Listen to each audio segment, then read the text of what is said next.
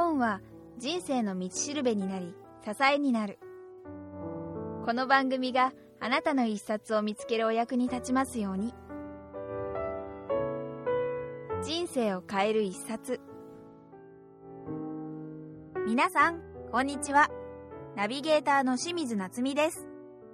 今日は中継出版より発売中の今日からできる上手な話し方の著書臼井由紀さんをお迎えしました。もともと人前で話すのが苦手だったという臼井さんがいかに話し下手を克服したのか。そしてその鍵を握る心を動かす話し方についてたっぷりとお話を伺いました。本日はその前編をお送りいたします。それではインタビューの模様をお聞きください。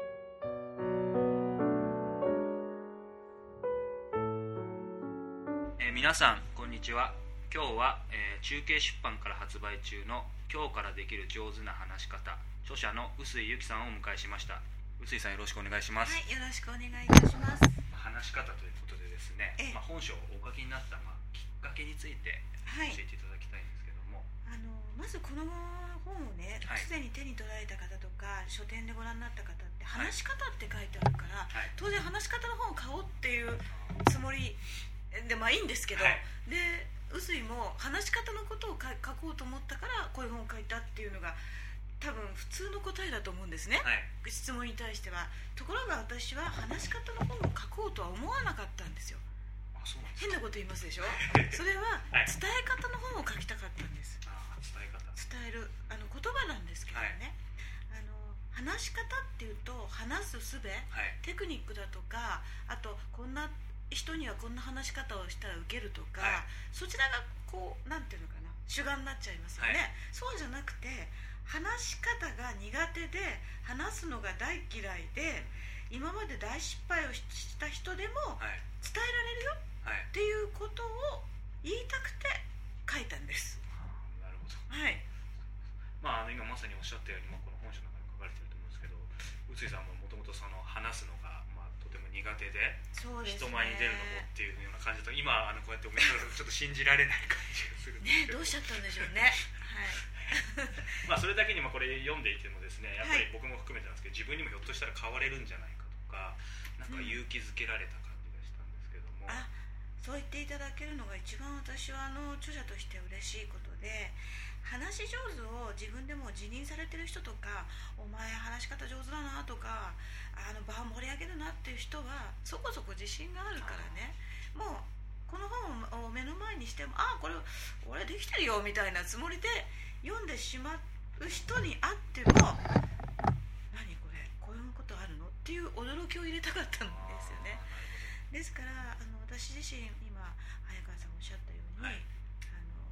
まあ、子供の自分から喫音症ね、はい。まあ、あのちょっと言葉良くないですが、はい。まあ、あのどもってしまうことがあったので、よくわかるんですそういう人の気持ちが今でもね。だからこそ、えー難しいテクニックということは、はい。読んでいただくと分かりますけどあんまり出てきません、うん。うん、だからあの敷居を低くしてると言ったら大変失礼ですがこれ読んだら多分あ臼井さんできたんだからあ私は絶対できると思っていただけるんじゃないかなと著者としては、えーある程度確信はしております。わかりました。はい。はい。まあ、そんなあの臼井さんなんですけども、はい。今のまあお仕事の内容と、まはい。あ、これまでのあの、まあ、経緯というかですねプロフィールのようなことを教えていただければと思いますけども、えー私はあこれ写真出るんですよね。当然ね。えっ、と後で。ええじゃあもうあの、はい。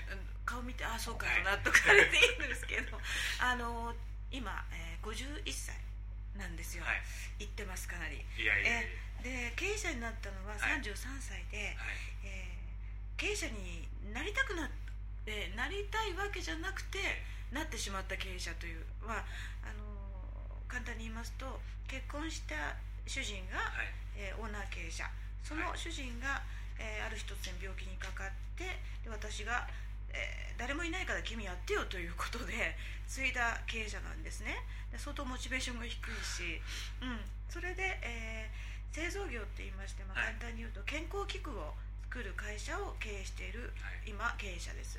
それと、えー著作の仕事はが11年目、はい。あと経営コンサルタントとか、えー企業を起こす業の、はい。えー若い方たちのあお手助けをしたりセミナーをやったり講演をやったりのは何をやってるんだか分かんないような仕事をしてますね、はい。うん、まああの最近これ笑い話なんですけど、はい。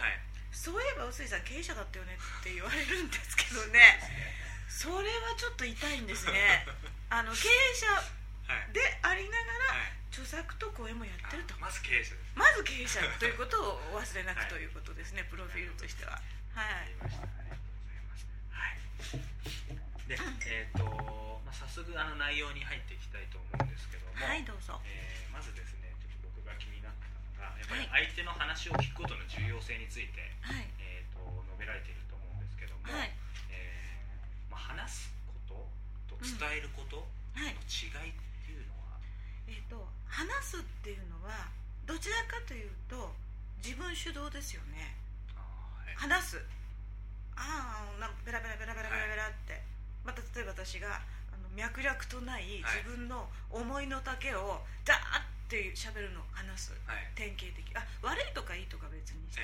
えで伝えるっていうのは相手のことをどうこういうふうに話したらどうやって相手が分かってくれるとか、は相手が気持ちよくなるっていうかつまり相手主導ですよね。あどちらかというと話すはあのもちろん、えー例外もありますけどね、ーはい。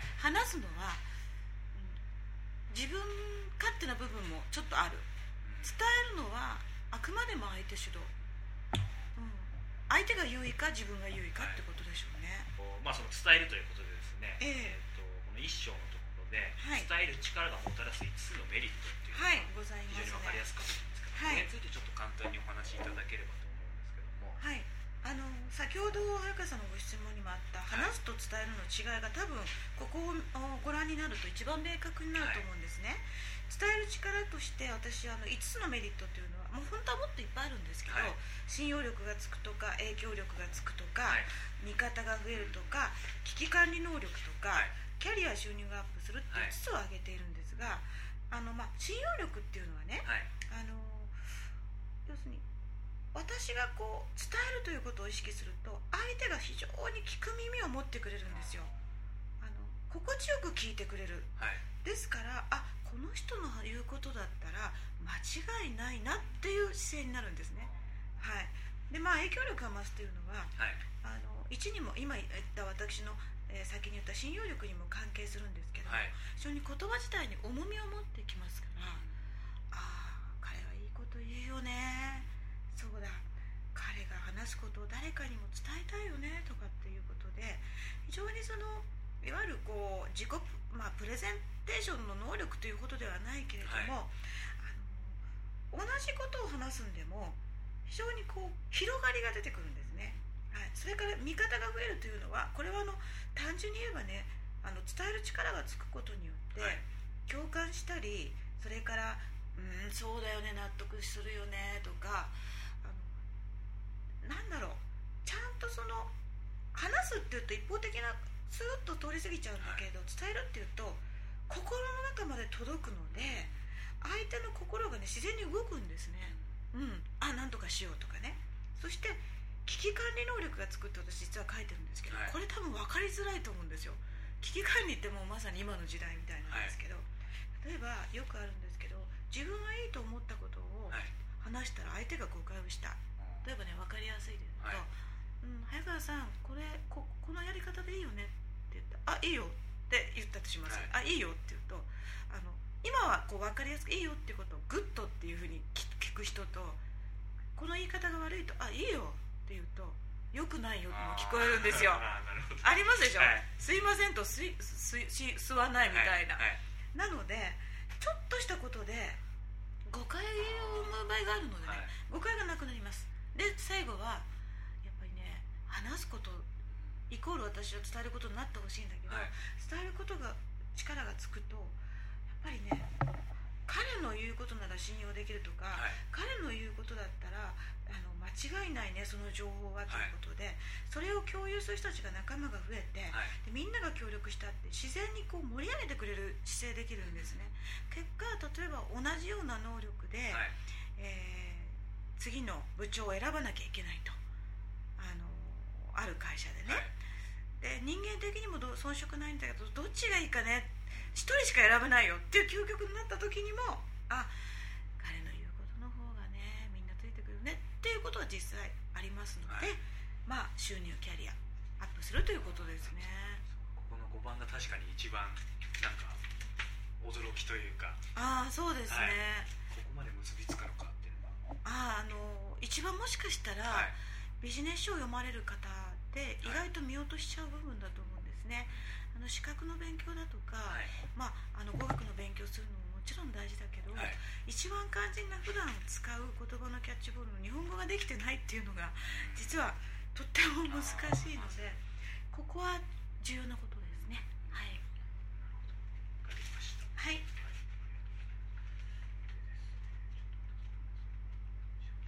汚くしちゃってかないいやいやあのね皆さんに見えないでしょうけどかなり付箋が貼ってございましてですね感激しております。しかもお風呂で読んでるのちょっとええ。ちょっとしわが。本はですね汚して読めというのが私の鉄則ああよです。のでかったです。はい。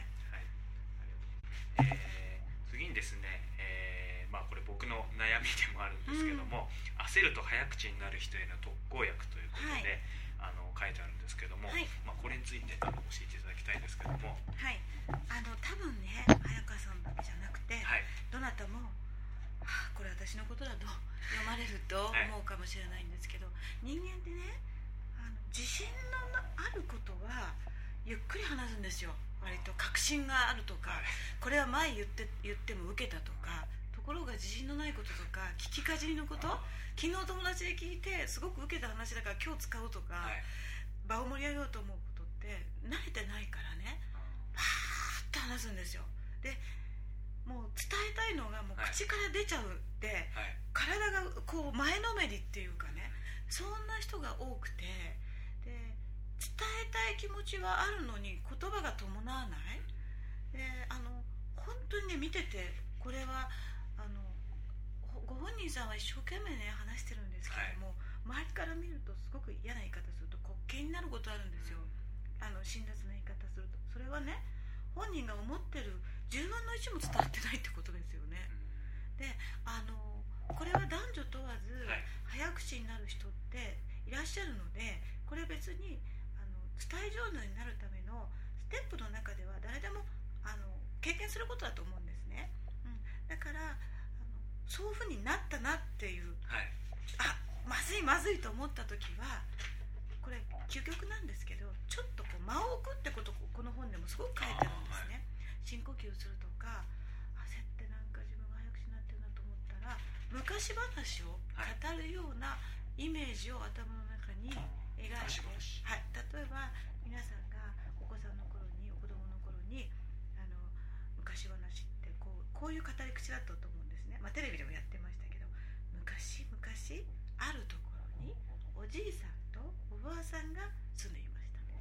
これ早口で言うと昔話にならない昔々にあるところにあるっていうとおかしいでしょ。はい。なんかそれを思い出していただくと、はい。あの全然ね失敗なくできます、あうん、むしろねなんかね正直でね、はい。そういう人はあの伝えたいことがあってたくさんあるっていう自分は正直だと思っていただいて、はい。そこからちょっと練習してもらえばいいかなと私は思いますよ。間を置くっていうことですね。他に何かそのポイントってありますか、その早口をえあの日頃からはい自分の話すスピードって皆さんあまり意識しないんですよ。で友達に言われてはたと気がつく「お前言ってることわかんないよ」とかね「なんなんなんて言った?」とかってよく聞かれる人ははい。多分早口ですよ。だからもしチャンスがあれば、はい。今あの IC レコーダーも何でもありますからちょっと普段のあの友達と話してる時の話なんかをちょっと録音されてはい確かめると意外にびっくりします、そうですね、うん、あとこれ自分の声って思うんですよああそそうですね。うん。恥ずかしいし、そう。だからあの今録音機材どこでもねあのパソコンだって何だってありますから、ぜひそれをやられてみてチェックしてみてください。あと話す癖も分かります、ああそうですね。ね、早口の人ってこれはあの実は本に書いてないことなんですけど、はい本に書いてないことが面白いと思いますとね。早口の人ってすごく特徴ある特徴があるんですよ。それは自分のあの日頃使う言葉っていうのは同じような言葉何回も言うの。自信がないから。だろ？はい。だろ？そうだよね。とかね。これだろうだろうだろうっていう人とね。うんかもしれない。かうんとかね。あとえー、っととあと一番多いのはこれは多分いらっしゃいます。これ聞いてる方で多いのは。要はねいう人が多いんです。よそれ自分の早口に自分で自分でもう収集ししきれないんですよ、はい。どうしようどうしようと思ってて自分の中で要約しちゃってはい「要はね」って「要するにさ」とか「要はさ」っていう人は早口の人に多い、しかもようやくできてない時ありますよね。それが全然「要」になってないんですよ。それ俺ですけど。いやこれあの「要は」に心当たりのある人多分早口です。と覚えておいてくださいいやまあその無理やり直そうとするんじゃなくてやっぱりまず自分が早口だっていうことを自覚そうですして、ねあの大概の人が早口ですね。どちらかというと。特にビジネスまあ皆さんお仕事されてて、はい。忙しくされてるからまずゆっくり話す方っていうのはいらっしゃらないと思います。はい。まああのそこの部分とちょっとつながるかと思うんですけども、はい。あのまあ、大勢のないことっていうのがうん。あの書かれてたと思うんですけども、はい。まあいろんな講演を年間かなりやられてると思うんですけどもすね。はい。あのそこにやっぱり僕がすごい心に刺さったのは大勢いてもまずはその中の一人一人。に対して話すことからっていうのをおっしゃってたもう本当にそうなんです。あの人様の講演とかセミナーもあの拝見させていただくために勉強のためにお邪魔するんですけども、はい私もいけないんですけどすぐチェックしちゃってるという、まあ、この古事的な根性があって その時にふと気が付くのはね、こうみんなに伝えたいという気持ちがはい。溢れるばかり分かるんですよ。だけどもポイントをあの絞って話さないとはい。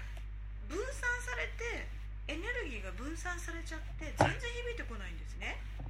あの一番このやり方の悪いのは目をキョロキョロする人、うん、が非常に多い。だから自分とこう波長が合うような感じの人を一人見つけてその人にめがけてはい。話す。その人に伝えるっていうとその周囲の人にもその波紋がぶわーっと広がっていくので十分伝えることができるんですね、そうすると今もやっぱりそういう基本は基本は守られてる守ってます。だからすごくあの私も、うん、初めてお邪魔してはい。話す場合がほとんど多いですね。講演の場合はね。打ち合わせもその日にしてというはい。で年代も違う職種も違う考え方も違う人の中にポンと自分が立たされた時に、はい。ポイントを絞らないと話できないわけですよ。みんなの目がこっちに向いてて正直今でも怖いと思いますから。あ本当ですか？思います。なので自分がはい。あ私のこと多分この人好きそうだなって思い込めるような人を探してその人に向かって話をするんですよ、まあ、助けを求めるみたいな感じで。そうすると、はい。目目線を合わせたり、はい。その隣とか前とか後ろの人まで目見てるように見えますから、でうなずきのこの波紋がこう広がってって、はい。なんか味方になるというなるほど。はい、まあ、今あのそのポイントを絞ってお話しするっていうところそうですね。があったと思うんですけどもまあ、それと関連してですねあのスピーチマップを用意しなさいって書いてあるんですけど、そうですねやっぱり一般的には、まあ、僕も講演したことはないんですけど、うん。多分自分がきっと講演することになったらもう原稿を作って徹底的に練習してってなると思うんですけどもうん。でもこのスピーチマップっていうのがすごいいいなと思ったんですけども。あのー多分講演される方ってを想像されると誤解があると思うんですけど、まあはい。あのーそうですね。きちんと原稿を起こして、はい。まあ、パソコンでバーッと起こして、えー例えばそこでえー強調するとこは太文字にするとか、はいそういうものを用意されて、えー90分なり60分の講演に、えー臨むという人が多いんじゃないかって多分皆さん思われてると思うんですけどね。私はそういう方はもちろん見たことはありますがそれを作ってしまうと読んじゃうことになるんですよ。読むってこう下向きますよね、はい。下向いてるっていうことは来てくださるお客様と目線を合わせないことになるので、あのそれと声がこもってしまうわけですよ、こうやって向いた瞬間に。なので私はそれ良くないなと思って絶対今日言わなきゃいけないことこれだけは伝えたいということがあるはずなんですよ。講演の中でも、はい。それだけをポンポンポンポン例えば5つあったとしたら、それを紙に書いて、えーまあそれだと例えば原稿じゃないから見えるんですよ。ある程度こう目線を落とさなくても。そういうことをやってますね。なるほど。はい。確かに。国会の演説とか見ててもですよね。つまんないでしょ、はい。であの政治家の方見てるとよくわかるんですけど、まあ、今ちょうどねこの録画をしてる時がまさしく1月のね、はい。例のオバマさんの就任の次ですからよくわかるんですけど、原稿見ないですよね、アメリカの大統領あれを原稿見ちゃうと伝わらないですよね「Yes we can」って言ってもなんで私たちってあ誰に言ってるのみたいじゃないですか。はい。だから作りません。マップというかまあ、えーどちらかというとカードに近いですよね。うんうん。そうですね。こういったものっていうのはやっぱり臼井さんここに書かれてますけど最初はやっぱり原稿みたいなものを作られたりはしたんですよね。一番最初はもうね嫌になるぐらいの原稿を書いて、はい。その原稿も差し替えをしたりとかいろいろやってみました。で暗記するぐらいにはい。あのしましたね。ところが忘れるんですよいざその場になって。ああそう飛んじゃうわけですよ。そうでね。うん、入力してるものが多いから。はい。でダメだと思いました。うん。こういうことをやってたんじゃ。それで原稿が何の役にも立たなかったんですよ。でもう捨てました原稿というものを、でそこからまあやっぱりこういうシンプルな形の方がいいんじゃないかそうですっていうふうね。にシンプルが一番ですね。わかりました。はい。でですね。まああの失敗の重要性についてっていうことが書かれてると思うんです、うんまあ、どんどん失敗して言葉の財産を増やそうっていうことだと思うんですけども、はい。まあ、これについてちょっとアドバイスをいただきたいんですけども、あのー人が話してるのを聞くとよくわかると思うんですね。自はい。分の話って意外とわからないんですけど。例えば具体的に申し上げますとね。私に、まあ、名刺交換をして、はい。社長あの初めてお会いします。まあどうのこうのということが始まって。例えば20代のお男の子とはい。名刺交換をしたとします、えー大学卒業して会社に入ってみた2年目ぐらいの子ですね。でその時に臼井社長の方いつも拝読しております、まあ、拝読っていう言葉はよく使うと思いますね。でその時に20代の子らしい言葉っていうのと私の50代だから使って馴染む言葉ってあると思うんですよ。それなのに例えば若い子があの言葉のボキャブラリーがあるっていう点では素晴らしいんですけどもあのもし、まあ、こんなこと言われたことないんですけどね。うーんと宇井さんの書くものって非常に重みがありますよねっていうなら分かりますよ。重みがあるって、に一般的な言葉、はい。それが重鎮の書く言葉っていうと私重鎮でも何でもないですよね。でもそういうことをね聞いたことがあるんですよ。年齢に合わない言葉？これってねすごくおかしいですよね。あとは逆に50とか、まあ、40代の人でも若い子にちょっとこうと親しくなりたいがために、はい。若者言葉を使ったりするケース？あ 意外と無理があるんですよ、はあのそれもおかしい。だから自分で使ってみて馴染まない言葉とかちょっとこれ自分らしくないなっていうことを言ってみないとわからないので相手の反応を見て。だからどんどんどんどん話をして失敗をしてあの向き不向きをチェックしてみたらいいと思うんですね。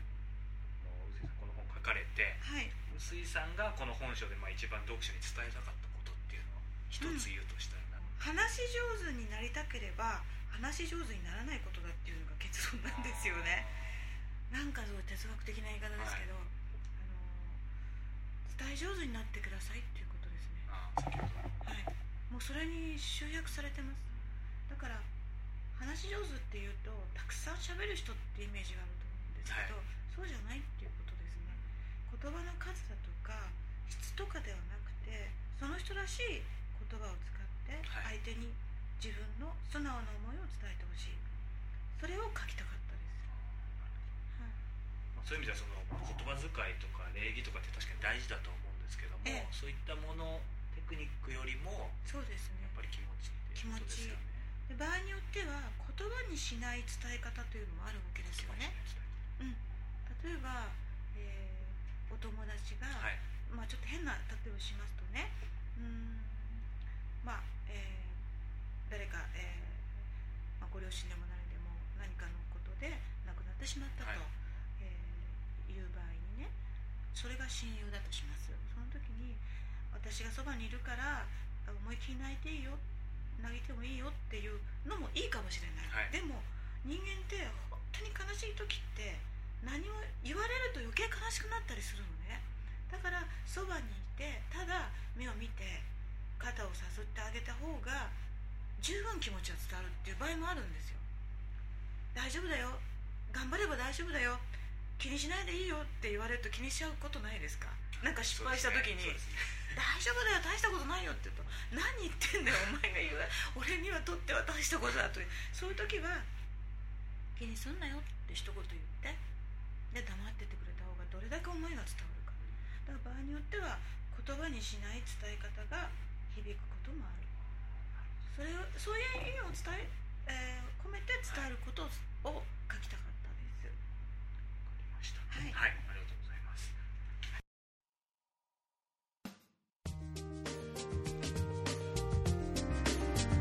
タビューの模様はいかがでしたか？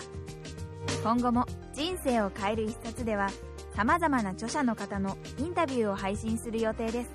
またウェブサイト人生を変える一冊では皆さんの毎日によく聞く様々な本を紹介していきますのでぜひこちらもご覧ください。それではまたお耳にかかりましょう。ごきげんよう。さようなら。